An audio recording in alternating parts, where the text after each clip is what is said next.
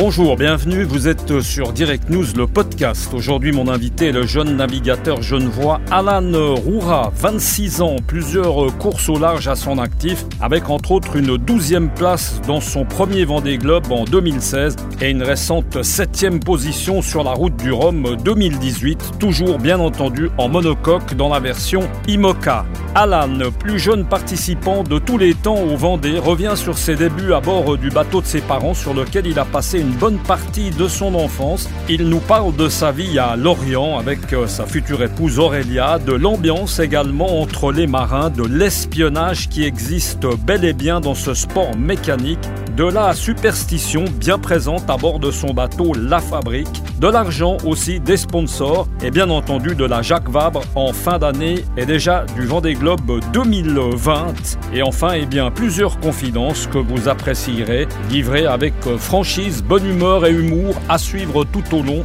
de ce bien sympathique entretien. Mais la première question à Alan a été Et si tout cela était à recommencer, referais-tu la même chose? Et je pense que oui, euh, parce que aujourd'hui, euh, je suis là où j'ai toujours rêvé. Euh, d'être dans le sens où la carrière de course au large, d'être marin, d'habiter au bord de la mer, de vivre d'une passion. Alors peut-être qu'il y a des choses à changer, peut-être, mais euh, le, parcours en tout cas a fait que je suis là où, j'ai toujours rêvé d'être. Et donc je euh, je changerai pas aujourd'hui, euh, comment dire, ce, chemin. Et, et, je souhaite à, beaucoup de gens de pouvoir en dire autant à 26 ans aujourd'hui, mais voilà, avec beaucoup d'années sur l'eau, ou du moins de, de, de, vivre ses rêves. Et vivre de sa passion, ça n'a pas de prix. Ça n'a pas de prix. C'est une chance qu'on a tous les jours, qu'on se lève le matin en se disant tiens, je fais ce que j'aime et en plus, je gagne ma vie, tout va bien. C'est clair. Alors c'est pas facile tous les jours hein, de vivre de sa passion. C'est vrai qu'il y a eu des moments euh, difficiles dans le sens où euh, euh, il y a pas si longtemps, on, comment dire, on, vivait de rien. Aujourd'hui, on a assez de chance de pouvoir avoir une vie plus comment dire convenable dans le sens d'avoir un salaire, de, vivre en fait correctement.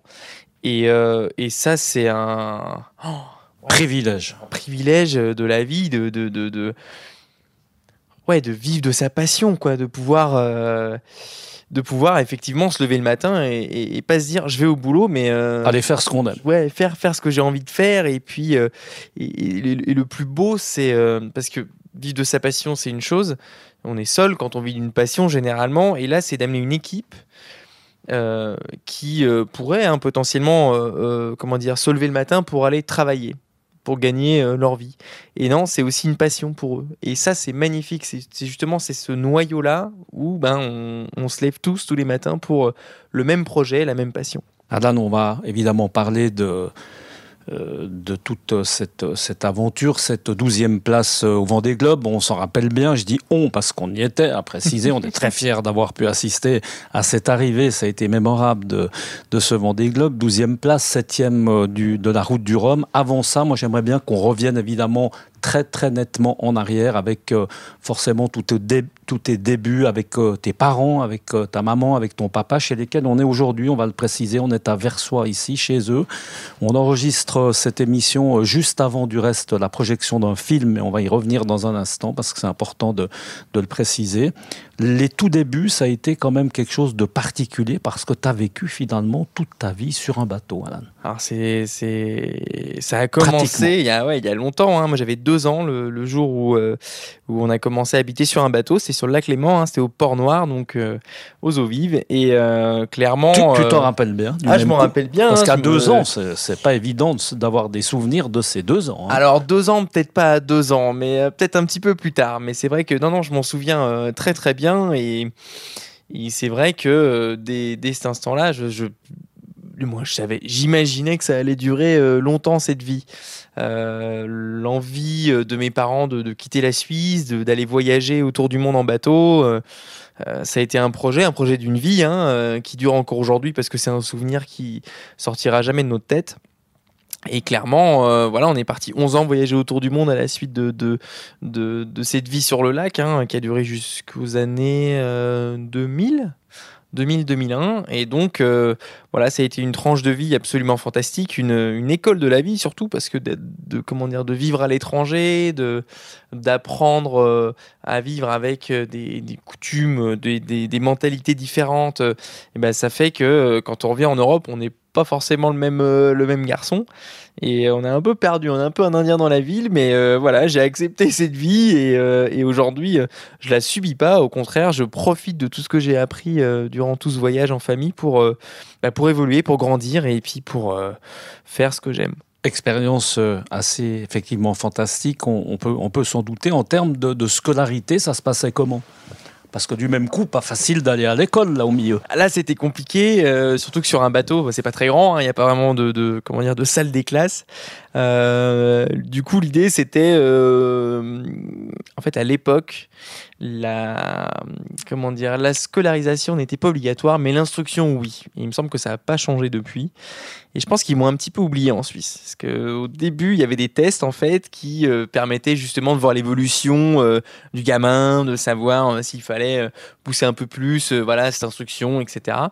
Et j'ai eu un test dans toute ma vie. Donc je pense qu'ils m'ont clairement oublié sur les papiers. Et ce qui est pas plus mal aujourd'hui, hein, finalement. Ça va. T'as pas l'air euh, malheureux, disons. Ça va. Je m'en sors pas trop mal. Et, euh, et donc, du coup, ce qui s'est passé, c'est que ça a été l'école euh, à bord du bateau, en fait. Donc c'était les matinées. Euh, c'était euh, tout ce qui était français, euh, écriture, dictée, etc. Ça, c'était plutôt ma mère. Et puis après, tout ce qui était un petit peu plus. comment dire Géographie, ouais, choses comme ça. Ouais, Je... mathématiques, etc. Ça, c'était plutôt euh, plutôt mon père. Et puis j'ai arrêté en fait très rapidement la scolarisation parce qu'à 13 ans, euh, euh, mes frères et sœurs étaient partis du coup du, de notre périple puisqu'ils étaient ben, plus âgés, donc ils avaient envie de, de vivre différemment, du moins de rentrer en Europe et puis de créer leur propre vie. Et bah du coup tout seul, quand on est sur un bateau, il faut étudier tout seul, c'est un peu compliqué.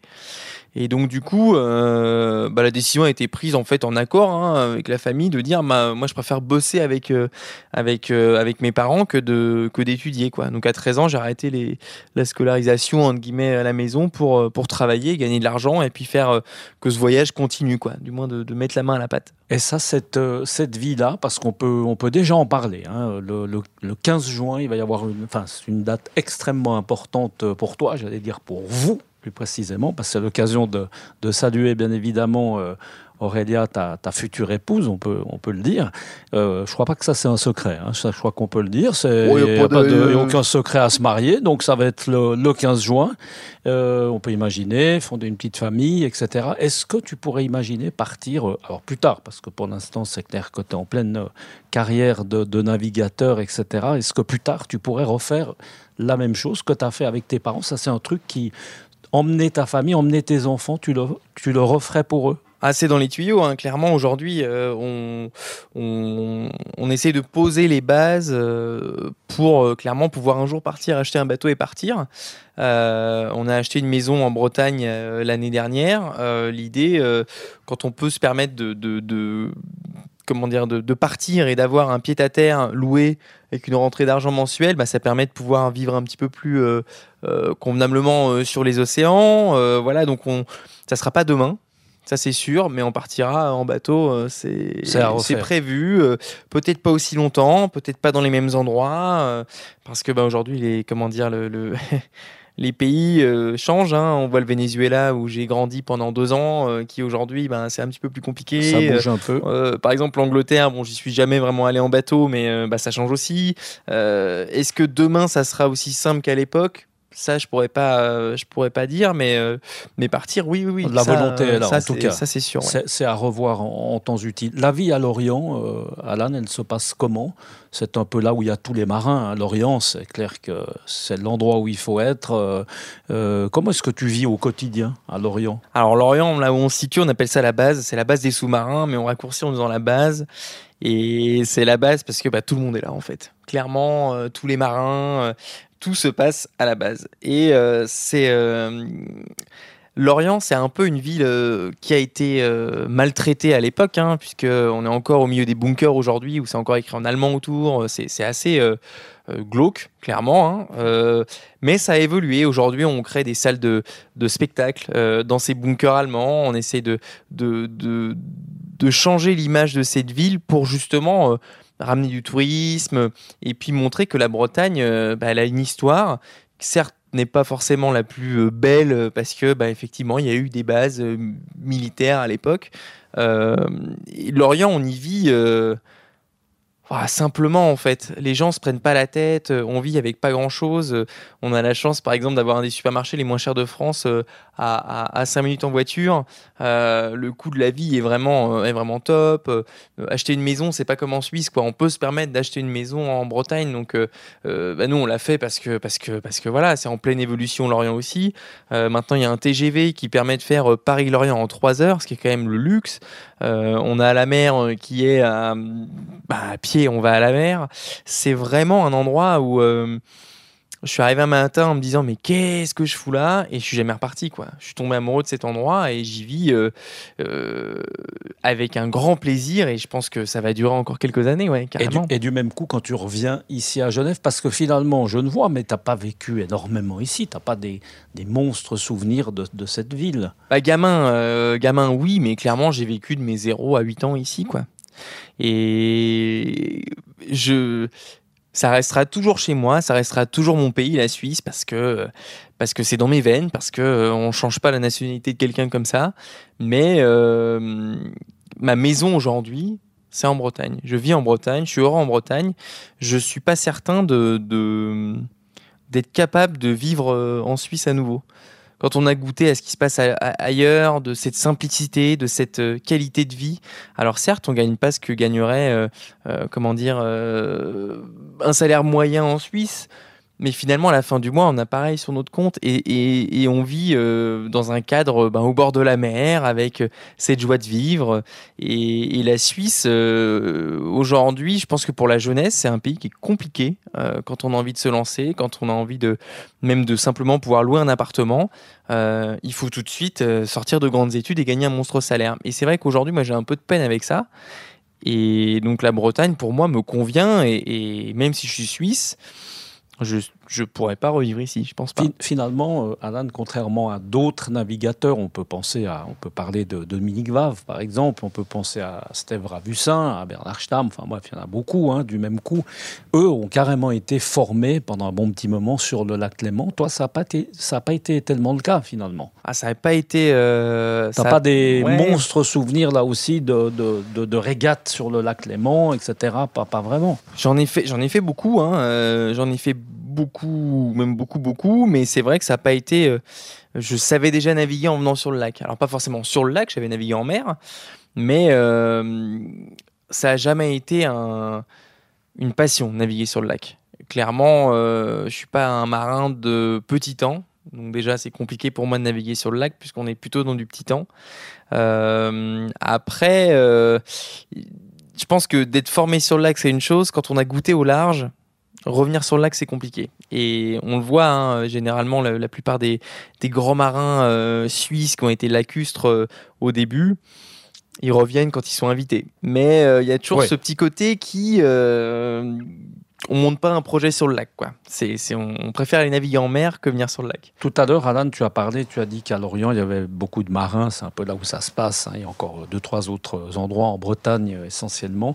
Quelle est la, relation entre les marins? Parce qu'on est quand même dans un sport individuel, donc on est d'accord, mais à côté de ça, on le sait, hein, il y a une monstre solidarité. Euh, ça fait penser des fois un peu aux motards, euh, du reste, c'est vrai que c'est un, peu, un peu la même chose. Comment est-ce que, entre vous, il y, a, un dialogue, on discute, on échange, on, ben c'est quand même un peu du chacun pour soi Ou alors plus précisément, est-ce que tu as des bons copains, des amis navigateurs, ou on essaye de pas forcément euh, tout mélanger Si, si, alors des amis navigateurs, oui. Après, euh, en fait, euh, c'est rarement les amis dans la même classe. Ça, c'est la première des choses. la classe IMOCA, il y a deux classes aujourd'hui. enfin, il y en a plusieurs, hein, des classes qui sont au top aujourd'hui, mais, dans l'élite. c'est ça. L'IMOCA est un peu dans l'élite aujourd'hui, donc c'est ces bateaux qui font le vent des globes. on navigue généralement beaucoup en solitaire sur ces bateaux, et, et c'est assez compliqué, comment dire, de, de d'avoir une relation avec ces marins-là. Pourquoi? Parce qu'il y a toujours ce côté, euh, oui, mais on va rentrer dans une relation amicale, mais est-ce que derrière ça va pas être pour espionner? Voilà, on, en est quand même dans quelque chose d'assez euh, poussé là-dedans. Et euh, c'est c'est euh, ça veut dire on prépare son bateau chacun de son côté. Non, bien tout d'un coup, toi, tu vas aller voir un peu ce que font. Non, non, c'est un Alors c'est chacun de son côté. Un peu chasse gardée, justement.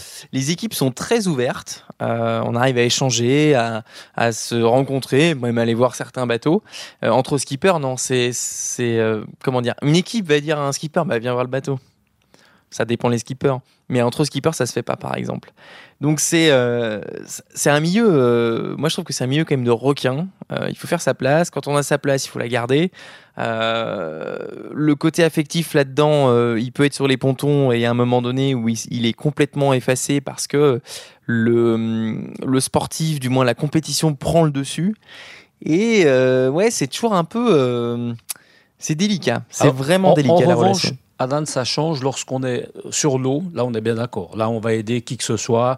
Là, il n'y a plus de règles. Hein. Bien, évidemment que s'il y a des navigateurs, on l'a vu souvent, être en difficulté euh, dans, un, dans une route du Rhum ou comme ça. Là, on oublie complètement le côté compétition et puis spontanément, ben, on va aider son copain. Là, on est d'accord. Ça, c'est sûr. Ah ouais, du premier au dernier, il n'y a, y a, y a, pas de. Elle est là, la solidarité. Ah plus plus qu'à terre, on va dire ça comme ça. À terre, euh, on ne donne pas forcément d'infos. Il y a des écuries, euh, pour donner un exemple, qui, c'est ça qui est joli, c'est que les skippers ont interdiction de dire bonjour à d'autres skippers. Je donne un exemple, hein, mais ah euh, ça va jusqu'à là. Et par contre, sur l'eau, eh ben, si ce skipper-là a un souci, on va aller le chercher. Et on va pas penser à ce qui s'est passé avant. C'est euh, la solidarité. Ce qui se passe en mer reste en mer. Et euh, c'est le côté humble de ce sport en fait. Mais à terre, c'est pas la même chose. Mais c'est sûr que sur l'eau, euh, s'il faut faire demi-tour dans une tempête pendant trois jours pour aller chercher un mec, on va pas hésiter. On va pas hésiter et on ira à plusieurs parce que l'idée c'est pas de dire c'est moi qui l'ai récupéré, non, c'est de le récupérer quoi. Bien sûr. C'est ça le plus important. C'est l'occasion peut-être de, de, le faire maintenant, c'est de, de, remercier aussi parce que c'est vrai que c'est toi qui es en tête de file. On parle beaucoup de, de toi. Tout à l'heure, on a évidemment fait une jolie parenthèse pour pour pour Aurélia, ta, ton, ta future femme. Euh, qui t'aide beaucoup. Son rôle précisément, exactement, qu'est-ce qu'elle fait? Alors Aurélia, en fait, sur le projet 2016, donc sur le dernier Vendée Globe, c'était la chef de projet, donc celle qui coordonnait un petit peu euh, tout le déroulement du projet, que ce soit le financement, euh, la logistique, du moins tout ce qui est attaché au projet, pas en technique, mais tout le reste. Et c'est énorme. Et là, c'est vrai que sur ce projet-là, c'était pas forcément son, son but principal parce que, euh, comment dire, c'était pas son. À la base, elle est journaliste sportive. Donc c'était compliqué, en fait, de, de lier un petit peu tout ça. Donc la communication, c'était plus ce qu'elle voulait faire. Euh, donc on a trouvé une personne en plus qui, qui, euh, comment dire, qui, qui, gérait un peu plus le projet. Elle a toujours comment dire, elle a toujours euh, un regard sur l'entreprise, sur le projet, son mot à dire. Ça, c'est normal puisque c'est son bébé autant que le mien. Mais euh, elle est beaucoup plus sur la communication, la gestion des partenaires et tout ce qui va avec que euh, vraiment la gestion du projet en lui-même. Voilà. Au, niveau de, de, la gestion justement euh, des, des, des, partenaires, des sponsors, etc., tout ce qui a été contrat avec la fabrique, peut-être nous en parler. Comment est-ce que euh, ça s'est fait justement un peu ce, ce lien, ce pont? Parce qu'il y a eu un moment donné, après le Vendée, évidemment, tu t'es retrouvé un peu dans l'incertitude, hein, tu avais fini ta course, et après, il fallait déjà, enfin, il fallait penser à, à, la suite. Comment est-ce que ça s'est un peu goupillé? Ah, Ça a été très rapide, hein, le, le Vendée Globe, l'arrivée du Vendée Globe, donc c'était au mois de février, c'était vers le 20 ou 21 février. Et puis, euh, il y a eu une petite tournée médiatique obligatoire, hein, comme tous les skippers. Et puis, euh, en discutant avec la fabrique, on a décidé de faire un rendez-vous. Alors, j'ai plus les dates exactes en tête, hein, mais ça a été très rapide euh, à l'issue de, de, l'arrivée. Et on a présenté trois projets, trois budgets différents, en disant voilà, potentiellement, ça vous intéresse de, de continuer là-dedans avec nous, cette aventure-là. Et ça s'est décidé en fait en bah, en gros, en, une heure, on est sorti euh, du bureau et on a acheté un bateau. Quoi. Donc ça a été vraiment une suite, euh, je dirais pas logique parce que c'est rare que ça se passe comme ça et c'est logique dans le sens où quand on termine un Vendée Globe euh, avec une équipe, avec des sponsors, de continuer dans cette lancée, c'est logique. C'est là où il y a moyen de créer quelque chose d'intéressant pour l'entreprise, pour tout le monde. Et ils ont pris ce, ce coche, ce, ce, ouais, ils ont, ils ont ouvert cette porte, se disant, bah, allez, on fonce, quoi, et on y va. Et ça fait que les autres sponsors ont continué aussi avec nous. Et aujourd'hui, voilà, on a signé jusqu'en 2021, jusqu'après le Vendée Globe, euh, avec un bateau plus récent, avec une, une, comment dire, un gros chantier sur le bateau de, de, mise au point, de mettre des foils, de changer euh, le plan de voilure, de, voilà, d'essayer de, de, de, créer d'une vieille coque un bateau plus performant. Et je pense que ça leur a plu, et puis c'est ce qui fait qu'on est là aujourd'hui. Et là, dans ce projet, évidemment, euh, on peut en parler aussi. On a parlé d'Aurélia, bien sûr, mais on doit parler de, de tous tes, tes copains, tes potes qui sont des, des préparateurs. Vous êtes combien aujourd'hui, ce, ce team La Fabrique, euh, justement, à Lorient? Ça représente combien de personnes? Alors, à plein temps. Euh, et dans le qui fait quoi pendant qu'on y est? bah, À plein temps, on est 6 en tout. Hein. alors, certaines écuries, par exemple, vont euh, dissocier par exemple le skipper, la communication. Euh, nous, tout est pris en. Enfin, on est tous dans la même équipe, quoi. Donc, on va avoir, euh, on va avoir par exemple donc Delphine Largenton qui elle va gérer tout ce qui est, comment dire, suivi du budget, gestion de, de, comment dire, de la comptabilité, vraiment le, côté entreprise. On va avoir Gilles Avril qui lui va être dans tout ce qui est euh, technique. C'est le directeur technique en fait du projet, donc euh, euh, l'organisation du chantier, les commandes, que tout se passe bien.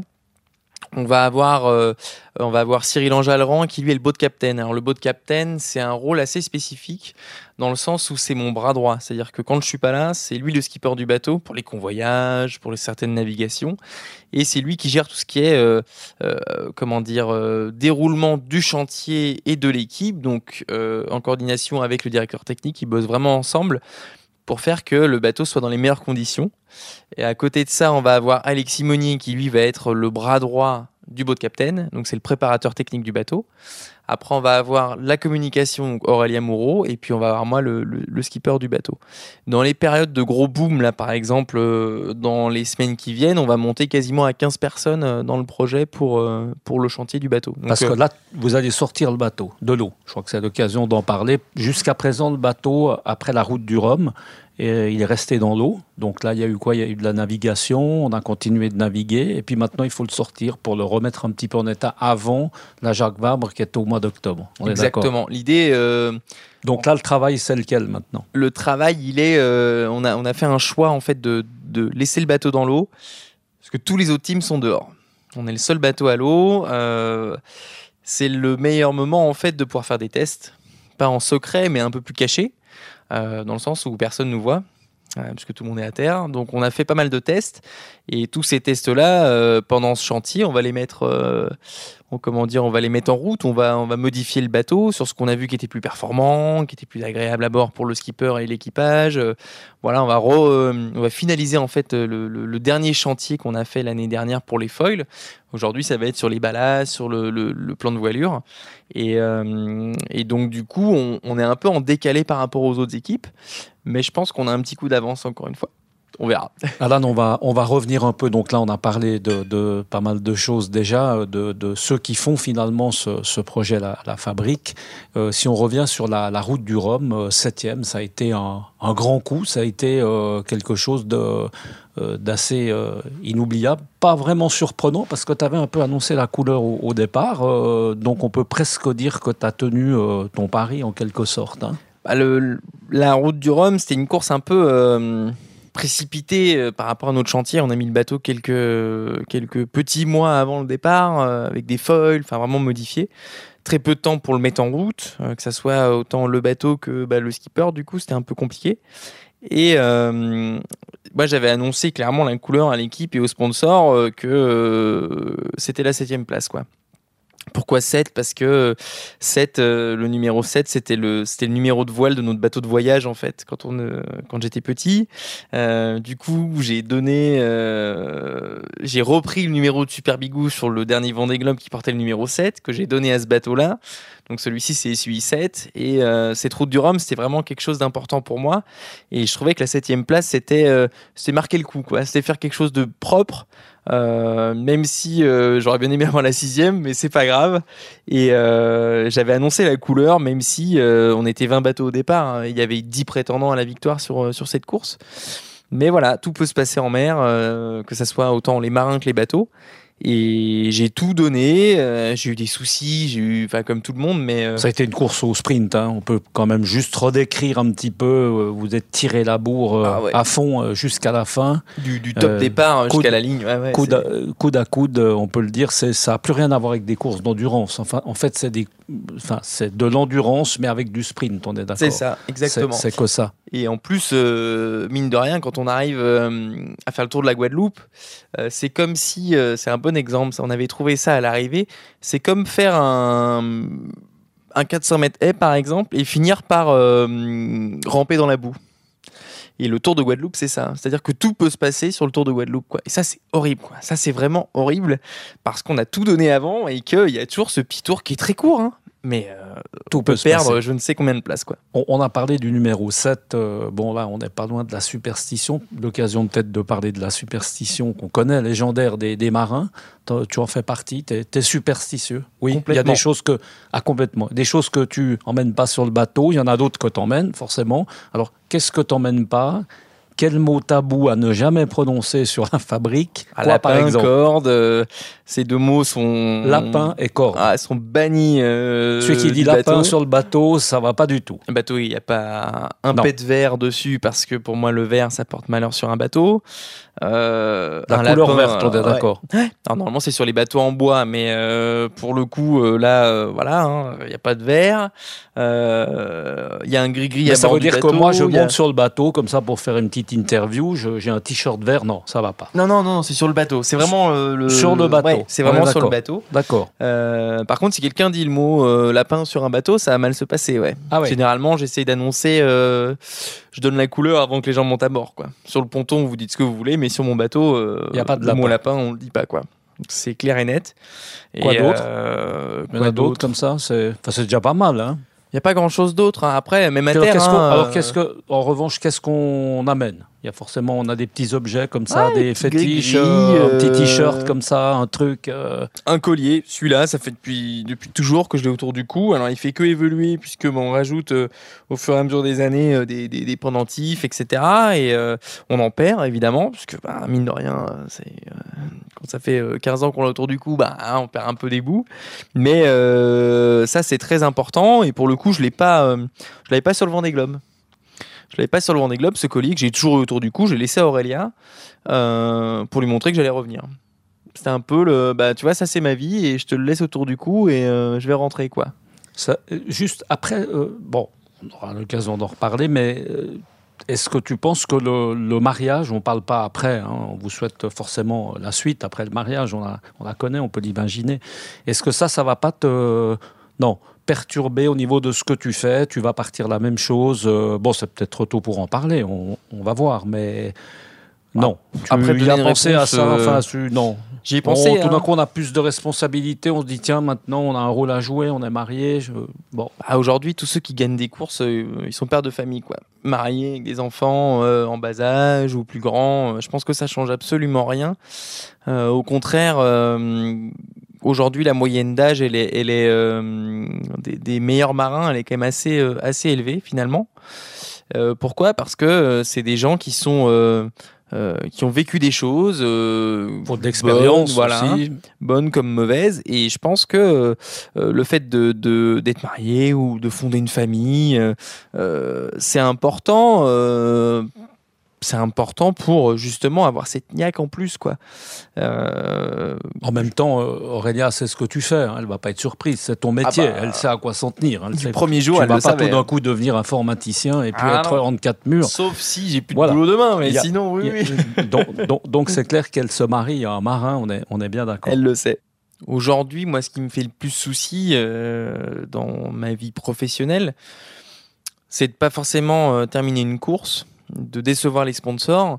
Aujourd'hui, on est six employés. J'en ai euh, deux qui ont euh, euh, fait un emprunt à la banque pour acheter ou construire une maison. moi, j'en fais partie aussi, parce qu'en France, bah, on fait des emprunts à la banque. Ça, c'est pas dramatique, mais c'est le fait d'avoir un, boulot qui permette d'évoluer, d'avancer dans la vie, et que les sponsors me disent du jour au lendemain, ce que je n'espère pas, et je j'y crois pas forcément, mais on sait jamais. Euh, bah écoute, euh, on arrête parce que pour telle et telle raison. Et dire à mes employés, euh, bah, c'est fini, quoi. Il va falloir trouver une solution. Et ça, c'est ce qui m'inquiète le plus. C'est ce qui me fait le plus peur, en fait. C'est cette responsabilité-là. C'est pas forcément familial, parce que rentrer à bon port, ça, on peut. je dis pas qu'on y arrive toujours. C'est une question de, de comment dire, de respect en fait vis-à-vis de la famille euh, ou des proches, de, ben, de s'accrocher, euh, de prendre soin de soi. euh, mais il y a des choses qu'on peut pas gérer. Et ça, c'est une chose que je peux pas gérer, le futur de mes employés. Et ça, ça me touche beaucoup plus et ça me, ça me, ça met une pression plus importante que le fait d'avoir une famille ou d'être marié demain. On a parlé évidemment de la fabrique, qui est le sponsor titre, le sponsor qu'on peut dire principal, justement. Euh, euh, comment est-ce que, sans, sans parler d'argent, hein, parce que c'est vrai que c'est pas forcément toujours simple, enfin on peut en parler, mais c'est vrai que euh, ça ferait peut-être pas forcément plaisir à, tout le monde. Euh, le projet, justement, tient essentiellement avec la fabrique. Tu parles souvent d'autres sponsors, un peu la répartition, comme ça, ça veut dire que le jour où la fabrique te lâcherait, c'est la catastrophe, où on arrive quand même un petit peu à, à, faire le, joint, à faire le pont avec les autres. Non, alors les autres sponsors, euh, l'idée c'est d'avoir des sponsors vraiment suisses euh, sur le plan, euh, pas forcément de la communication, mais de, continuer dans, dans justement dans la de 2016. On a vraiment la fabrique qui est le sponsor principal du projet, euh, qui est même euh, propriétaire du bateau aujourd'hui. Les autres sponsors sont des sponsors à des échelles un petit peu différentes. hein. On va avoir euh, Swiss Pro, on va avoir Pro10, euh, MM Packaging. Ça, c'est c'est vraiment les sponsors qui ont le degré le plus élevé par rapport à certains autres sponsors. Mais avec, avec ces trois-là, on, on paye, euh, on paye pas forcément euh, plus de trois mois de salaire euh, de l'équipe. Donc on va pas, va pas très loin. L'idée, c'est d'en avoir plus, d'avoir potentiellement même, pourquoi pas, un, copartenaire pour aider la fabrique. Pas forcément pour nous avoir une sécurité, loin de là, c'est que la fabrique a décidé de se lancer dans ce projet en se disant, l'idée, c'est on lance le petit et pourquoi pas trouver quelqu'un qui, qui, vient se greffer à ce projet pour nous aider et pour ben voilà, travailler ensemble et faire des belles choses. On cherche toujours, on cherchera toujours des sponsors, même si aujourd'hui le bateau s'appelle La Fabrique. euh, L'idée, c'est de trouver euh, euh, des, sous, des gens qui sont intéressés par le projet, par, qu'on. pas par ce- parce qu'on vend, mais parce qu'on dégage, par cette envie en fait de, de, de croquer la vie, de faire rêver les gens et d'écrire une belle histoire. Et ça, c'est important. Et la chance qu'on a aujourd'hui, c'est que les partenaires qu'on a actuellement, on est dans le même, dans le même délire. Voilà, on a les mêmes envies. Et, ça, c'est top. Et il y a des sponsors où euh, je dis pas qu'on refuserait euh, certains sponsors, mais je pense que, enfin, oui, je pense que oui. Il y a des sponsors où euh, s'ils n'ont pas leur place euh, dans le projet, s'ils ne correspondent pas, ça marchera pas. Alan, on, là, on fait un peu le tour de, ce que ça peut, de ce que ça coûte, hein, d'un budget, et, et- et- et qu'est-ce que ça rapporte? Par exemple, une douzième place du Vendée Globe, une septième place à la Route du Rhum, c'est quand même pas rien. Qu'est-ce que ça laisse? Ça Si on parle argent, on a quoi? On a une coupe, on a une médaille, on a une poignée de main de l'organisateur. On... Qu'est-ce qu'on qu'est-ce qu'on gagne? Pour le marin? Pour le marin? Pour le marin, carrément. Ah bah pour le marin, gagne? alors pour être tout à fait euh, tout- Transparent. totalement transparent, euh, 12e place au Vendée Globe, c'est 8000 euros de prime. 8000 euros Pour toi. pour moi qui euh, qui euh, à qui il faut payer euh, comment dire euh, là j'ai reçu un, un- un petit courrier l'autre jour où euh, ben voilà on est taxé Un peu en fait, d'impôt, hein, un peu d'impôt donc euh, on paye 2500 balles d'impôt sur une prime d'arrivée par exemple sur- comme pour le Vendée Globe donc sur 8000 euros Euh, donc finalement il reste pas grand chose surtout que la prime elle a permis à payer quelques dettes hein, parce que ben, ça a été un Vendée Globe avec un tout petit budget euh, il y a eu des problèmes de communication à bord du bateau satellitaire. Donc voilà, il a fallu payer ce genre de choses. Si on parle d'une route du Rhum, une route du Rhum. Septième place. je crois que c'était. Pas que je dise de bêtises. 2000 euros, quelque chose comme ça. Une bouteille de rhum et une poignée de main. Et puis ben, on espère vous voir la prochaine fois. On fait pas de la voile pour gagner de l'argent. On fait pas ça pour ça. euh, euh, je pense que je gagne moins qu'une caissière, euh, mais c'est pas grave. C'est pas, c'est pas, c'est pas l'objectif de, de ce projet-là. L'objectif, c'est de vivre d'un rêve, d'aller de l'avant et de se faire plaisir et, et, et d'écrire une belle histoire. Maintenant, Après on, euh, peut, après, on peut vendre quand même un peu son, son image, on peut avoir des partenaires, des sponsors, on peut sûr. commencer à faire plein de choses accessoires, mais en course même, price money, c'est rien du tout. C'est On rien a du compris tout. que c'est- Le vainqueur du Vendée Globe, pour donner un exemple, c'est 160 000 euros. Ça risque de monter à 200 000 sur le prochain Vendée Globe. Le Vendée Globe, c'est trois mois de course non-stop. Et c'est à peu près, on va dire, entre 3 et 4 ans de préparation. Donc si on divise ça par le nombre de jours euh, non-stop sur l'eau et d'années finalement de préparation, euh, ouais, non. Mieux vaut faire du foot, quoi. Mieux vaut faire autre chose. ou, mais ou pas du golf voile, ou du tennis, golf, on est du tennis, d'accord. Mais c'est pas la voile qui Ça, rapporte. ça reste la passion.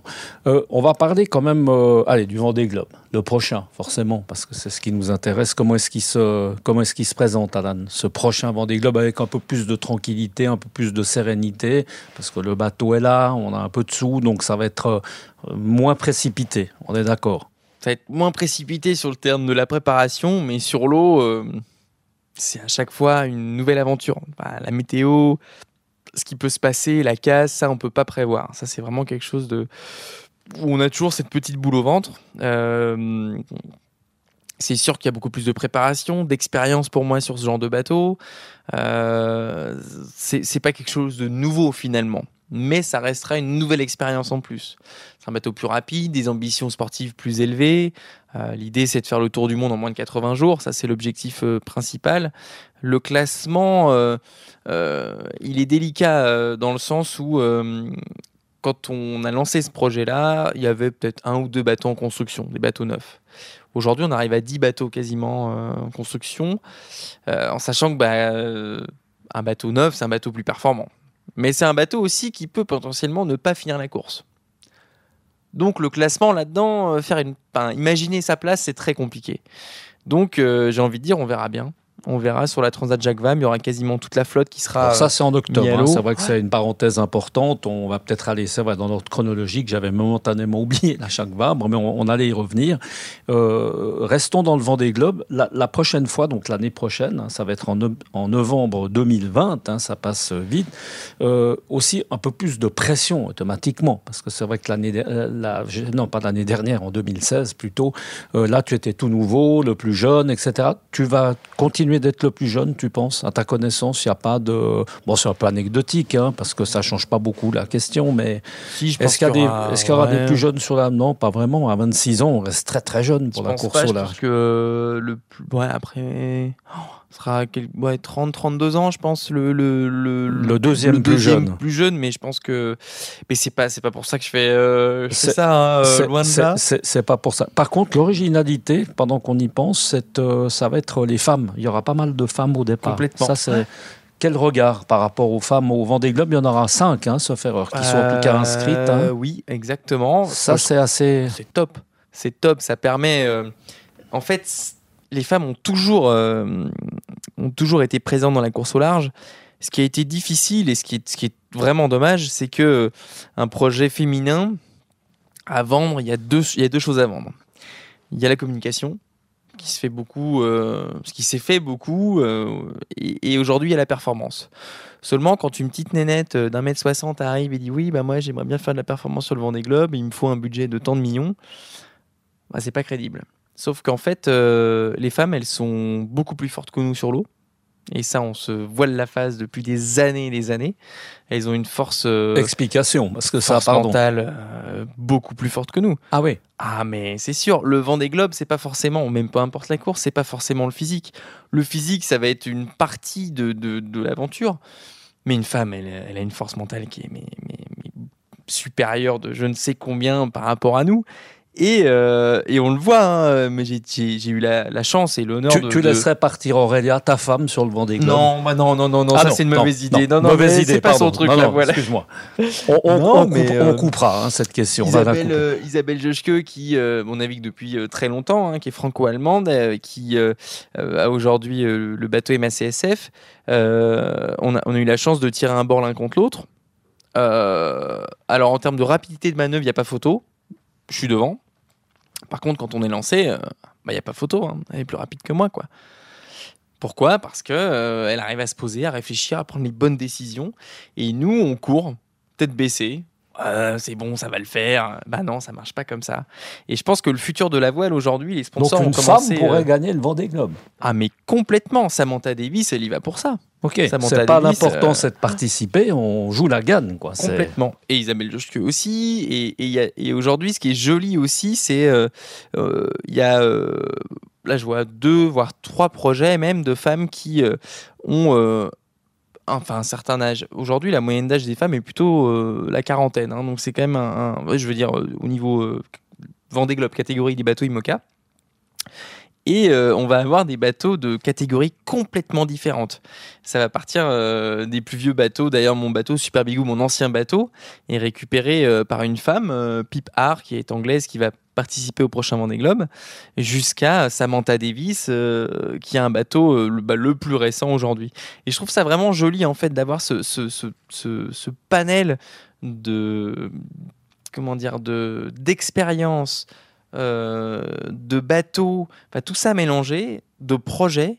Et, c'est juste fantastique de voir toutes ces femmes qui participent. C'est un paradoxe euh, complet parce que c'est vrai que c'est quand même par, par, essence, j'allais dire, un, sport de, enfin, plutôt d'hommes. Je veux dire, on, on parle de, de marins d'eau douce, on parle de, enfin, je veux dire, c'est euh, si des femmes terminent devant, euh, devant toi, par exemple, ça va pas te. Non, par rapport à.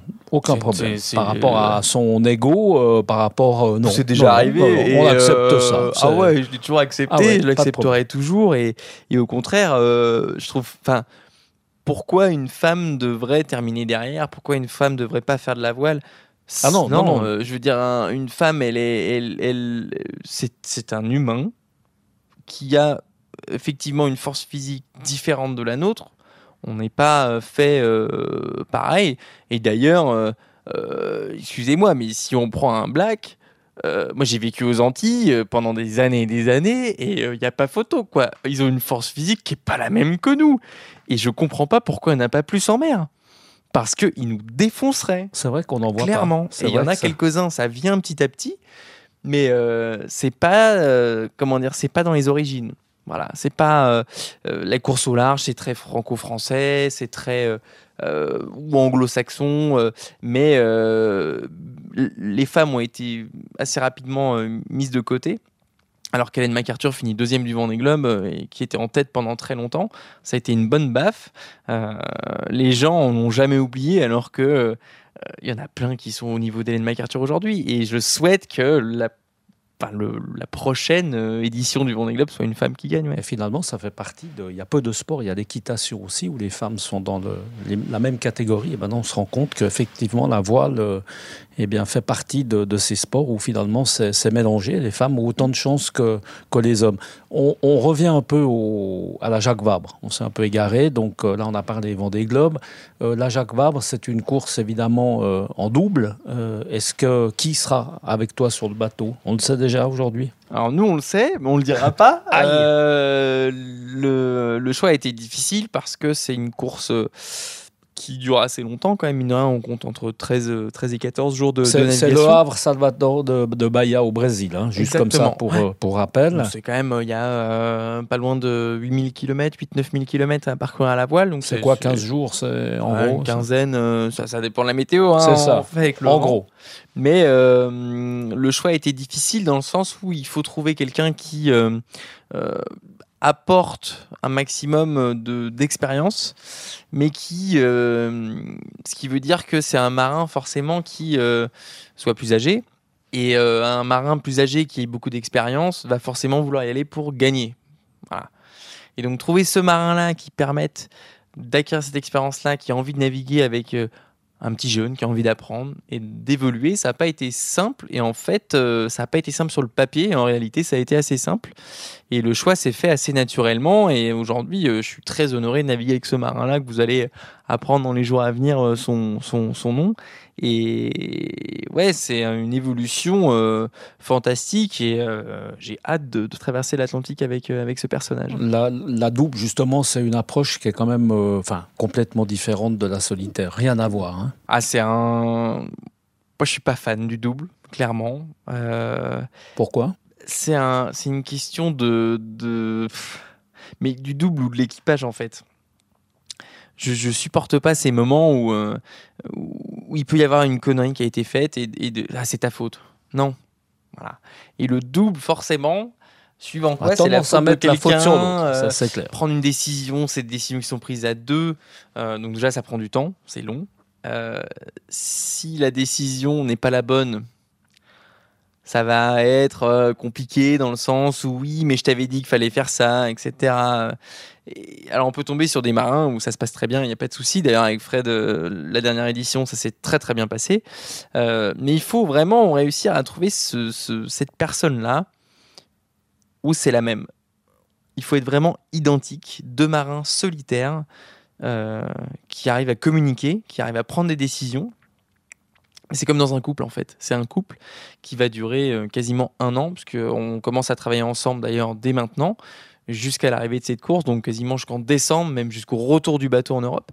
Donc voilà, c'est euh, pas juste on traverse l'Atlantique pendant 15 jours. C'est une saison complète ensemble. Donc il faut vraiment bien s'entendre et puis gérer toutes les situations.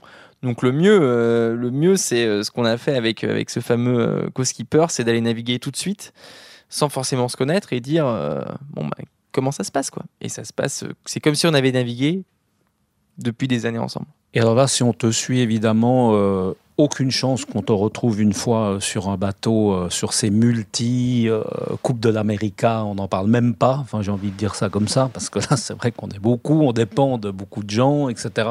Ça, c'est pas du tout dans les plans, quoi. Non. Bah, c'est un peu comme dire un, un, pilote du Paris-Dakar, tu vas faire les 24 heures du Mans c'est un peu le même, euh, le même type d'exemple. C'est-à-dire que euh, nous, on fait de la course au large, c'est des bateaux qui sont des 4x4 des mers, euh, qui passent partout. nous, on est des marins très polyvalents, c'est-à-dire que on n'est pas forcément les, marins qui savent faire marcher le mieux en vitesse pure les bateaux. Par contre, on arrive à gérer tout type de situation, que ce soit hydraulique, électronique, informatique, gréement, voilure, etc. On est, on est capable de gérer toutes ces, situations. Sur un bateau, par exemple, de l'Americascope, je dis pas qu'on est inutile, mais on n'a on, pas, pas besoin en fait de ce type de marin là, de, nos types de marins. Et donc, euh, c'est une autre type de navigation, de gestion, de. Moi, ça me fait pas, euh, ça me fait pas rêver comme, euh, comme navigation.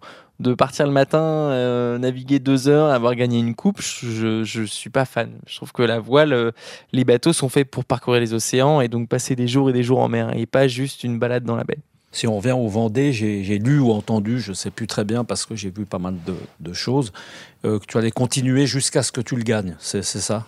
C'est l'idée, ouais, ouais, ouais, ouais, Ce serait, euh, on lâche pas le morceau. On lâche pas le morceau. Euh, cette édition-là, ça va être compliqué, j'imagine, mais oui, je compte bien continuer après cette édition, construire un bateau. alors, Comment, avec quel argent, euh, je ne sais pas, mais, euh, mais l'idée, c'est, c'est, c'est de, de continuer et d'attaquer parce que ce serait, je pense que je m'en voudrais. Mais quand on le gagne une fois, on a envie de le gagner deux. Regarde, non, je pense pas. Michel Desjoyaux. Ouais, mais c'est. Non. C'est pas la même. Non, c'est pas la même. On n'est pas pareil. On n'est pas pareil. Euh, si demain je gagne le Vendée Globe, je passe à autre chose, quoi. Je passe à autre chose. Déjà, je. Mais alors à quoi? Bah, pourquoi pas multicoque? Le rêve final, de toute façon, ça sera, ça sera de, de, de, faire le tour du monde le plus rapidement possible en solitaire. Donc, ça sera forcément l'ultime. Mais avant, euh, il faut être prêt. Et être prêt, c'est pas juste avoir fait euh, devant des globes ou voilà, il faut, il faut être sûr du coup, il faut être sûr de, de ce qu'on a envie de faire et, de notre performance, de, être sûr que quand, quand on part, on a 100% de chance. Et aujourd'hui, euh, je peux pas partir sur ce genre d'aventure parce que je suis pas prêt. Je suis pas prêt. Je suis pas prêt à même à gagner un Vendée Globe aujourd'hui euh, par un coup de chance qui arrive souvent sur le Vendée Globe. Pourquoi pas Mais en expérience, en termes de bateau, euh, je suis pas le, le, le je suis pas favori, je pars pas favori. Ça c'est ça c'est, sûr. Même si je peux embêter beaucoup beaucoup de gens sur l'eau. D'ailleurs la preuve sur le Rhum quoi. Aujourd'hui, tu serais content avec euh, quel euh, genre de place? Comme ça, là, maintenant, on est à une année et demie, donc il peut encore se passer beaucoup de choses. Mais qu'est-ce qui te, qu'est-ce qui te ferait plaisir? Mieux que la dernière fois, ça c'est sûr. Euh, à partir de, la, de 10 à. Ouais, de, de, de, de 10 à la première. Dans les 10. Dans les 10, ce serait, ce serait très bien. Euh, maintenant, la place, j'ai envie de dire, une place, euh, ça se joue à pas grand chose. On l'a vu sur la route du Rhum. Euh, faire septième à 3 minutes du huitième, c'est peanuts. C'est surtout sur ce genre de place. Quand on joue entre la première et la deuxième place, là, ça compte. Enfin, c'est important. Quand on est un peu dans le, derrière de, de, la flotte, enfin, le derrière, c'est pas non plus la queue de flotte, hein, mais l'important, c'est d'arriver, de faire une belle bagarre, d'avoir tout donner. Et ça, c'est le plus important pour moi sur, sur le prochain Vendée Globe. Alan, on le sent évidemment dans cette interview, tu es très très pris, très accaparé par, par la voile, c'est normal parce que c'est quelque chose qui est très prenant, tu es, tu es très jeune. Est-ce qu'à côté de ça, tu arrives encore à, à t'octroyer un peu du temps pour faire euh, autre chose. Dans cette autre chose, ça veut dire euh, un sport, une passion, arriver à te sortir un peu de ce milieu où c'est extrêmement difficile. C'est difficile parce que le, sport, on a une préparation physique. Euh, tous les marins, on a cette, phase, comment dire, dans la semaine, on a deux, deux, deux à quatre heures de préparation par semaine avec un coach. Euh, derrière, on est fatigué du coup physiquement dans la semaine, donc d'avoir un autre sport, c'est un petit peu compliqué. Et puis à côté de ça, euh, euh, ça nous prend beaucoup de temps, donc ça nous laisse que les week-ends. Les week-ends, euh, bah, j'essaie de retaper un petit peu la maison avec Aurélia, d'avancer sur, sur ces dossiers-là. pourquoi pas aller faire un petit peu de kitesurf mais, mais oui, non, c'est compliqué. C'est compliqué d'avoir. Tu le dessin, c'est juste le dessin. J'adore le dessin, mais même le dessin, ça fait, ça fait deux ans que j'ai pas dû toucher un bout de papier, donc ouais, ça, ça date. Ça date parce que euh, tête baissée, quoi. Sur l'eau, à la rigueur, je dessine plus sur l'eau qu'à terre. Ça veut dire au Vendée, on a le temps de dessiner, par exemple Oh, bah, j'ai fait plein de dessins pendant le ah Vendée. Ah ouais, par exemple, quoi? Quel genre de dessin? Pas vu. Oh, bah, il y a eu tout, hein. il y a eu euh, un peu artistique d'ailleurs. Euh. en fait, c'est une attaque psychologique. C'est-à-dire que dans le Grand Sud, je remontais, c'était Fabrice Amédéo et, et Arnaud Boissière. Et j'avais fait un dessin, euh, je sais plus ce que c'était. Je crois que c'était un marin qui tirait d'ailleurs euh, bah, mon ancien bateau. Une histoire un peu bizarre. Enfin, le dessin était assez étrange. Et, euh, j'avais envoyé ça en fait par mail. J'avais pris une photo et j'avais envoyé en communication. Et pourquoi j'avais fait ça? Parce que j'allais plus vite qu'eux. Et montrer que j'allais plus vite qu'eux en faisant des dessins, c'était un peu du foutage de gueule. Et ça a carrément marché parce qu'ils ont pété un plomb. Euh, et, d'ailleurs, ils m'ont dit à l'arrivée, mais euh, tu dessinais vraiment dans le Grand Sud? Parce que nous, ça nous a vraiment. Euh, enfin, c'était horrible, quoi. Tu vois, moi, je dessinais, j'allais plus vite que vous, et c'est énorme, quoi. Et donc, ces petites phases-là, où, bah voilà, du coup, ça motive à dessiner, c'était plus pour emmerder les gens qu'autre chose. bon, Alan, c'est vrai qu'on pourrait discuter bah, des heures avec toi. Du reste, on arrive bientôt à une heure de discussion, on s'en plaint pas. C'était juste charmant et, très sympathique. là, tu vas partir maintenant, on va pas oublier, pour présenter un film, hein, parce qu'on on a eu plaisir de t'avoir juste avant euh, la projection de, ce film. Un mot sur euh, ce film qui est signé euh, Dominique Gabrielli, que je salue, qui est un très très bon réalisateur, un très bon garçon que, j'apprécie. Parle-nous un peu de, cette soirée, de, ce soir, comment est-ce que tu l'anticipes? C'est une présentation, les gens vont pouvoir poser des questions. D'abord, est-ce que c'est un exercice qui, qui t'amuse, ça change un peu. Toi, tu es proche des gens, tu dois et tu le fais très très bien. Je t'ai déjà vu, tu es redoutable en conférence, en présentation, tu es extrêmement bon. Hein. Bah, c'est un exercice là, oui, parce que ça fait un bout de temps que le film n'a pas été euh, présenté, euh, dans le sens où, euh, alors des globes, ça commence à faire un, petit bout de temps. L'aventure au bout des rêves, c'est ça. L'aventure au bout du rêve, effectivement. Au bout du rêve. Et moi, c'est toujours un plaisir de partager en fait toutes ces aventures, parce que c'est le but aussi, c'est que on, fait ça pour les autres aussi, on, fait ça aussi essaye de transmettre. C'est souvent l'hiver, les courses au large, donc ça permet de, faire rêver un petit peu les gens, de donner un petit peu de, un petit rayon de soleil euh, en, hiver, et, du coup, ouais, euh, de, présenter le film. On verra ce soir combien de gens, de personnes il va y avoir, mais à Cossonay. Hein. C'est à Cossonay. Alors c'est trop tard pour en faire la promo parce que ah quand bah, l'émission va passer, ça sera, déjà... ça, sera, un peu tard, mais on peut, quand même, on peut quand même en parler. On peut le trouver en VOD, on peut le trouver euh, en DVD, euh, mais euh, ce film, il, représente très bien le, projet 2016 et hum, le cœur, tout ce qu'on y a mis en fait. Et de présenter ça, c'est un. Aujourd'hui, c'est une victoire en fait de pouvoir montrer ces images et de dire bah, on l'a fait. On vous montre ce qu'on a fait, mais il y a de ça quelques temps, on n'y croyait pas. Et on a réussi. Et c'est aussi la manière de montrer que quand on veut, on peut.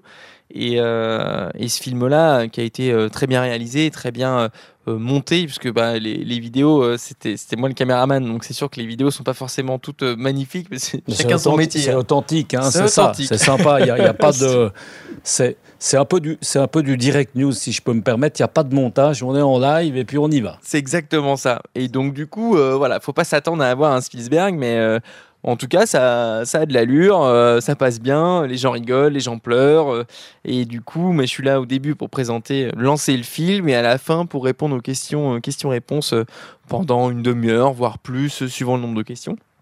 Et donc, ça permet d'avoir un, comment dire, un contact avec le public et puis euh, de partager ces moments, et c'est vraiment top. Alan Roura, qu'est-ce qu'on peut te, te souhaiter pour la suite? Le mieux?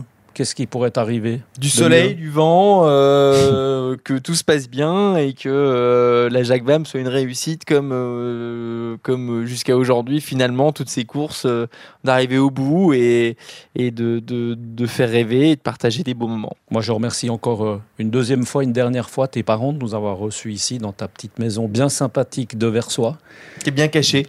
qui est bien cachée, mais qui est fort chaleureuse. Et puis, c'est l'occasion aussi de remercier Alan Montieri qui est au, aux commandes. Et c'est vrai que pour ma part, j'ai rarement été dans une même pièce avec deux Alan en même temps. Et c'est vrai que ça a été aussi là une première. Et c'est peut-être pas prêt de se reproduire avant quelques temps, parce que d'avoir deux Alan l'un à côté de l'autre, c'est vrai que c'est un peu comme les éclips de soleil ou de lune, ça se reproduit pas chaque année. En Ah, tout il n'y en a pas beaucoup, il c'est n'y en a pas beaucoup. En tout cas, j'ai eu beaucoup de plaisir d'être un petit moment avec toi et puis bonne chance pour la suite. Alan, ben, merci beaucoup. beaucoup. À bientôt. Merci. Merci d'avoir écouté Direct News, le podcast. Si vous avez apprécié cet épisode, ce que l'on espère, eh bien pensez à mettre 5 étoiles sur votre plateforme préférée. Abonnez-vous à notre flux pour ne manquer aucun des prochains épisodes pour suivre mes entretiens avec euh, différentes personnalités. Retrouvez-nous sur notre site euh, direct-news.info et nos différents médias sociaux Facebook, Instagram, Twitter, Direct News, MR en majuscule.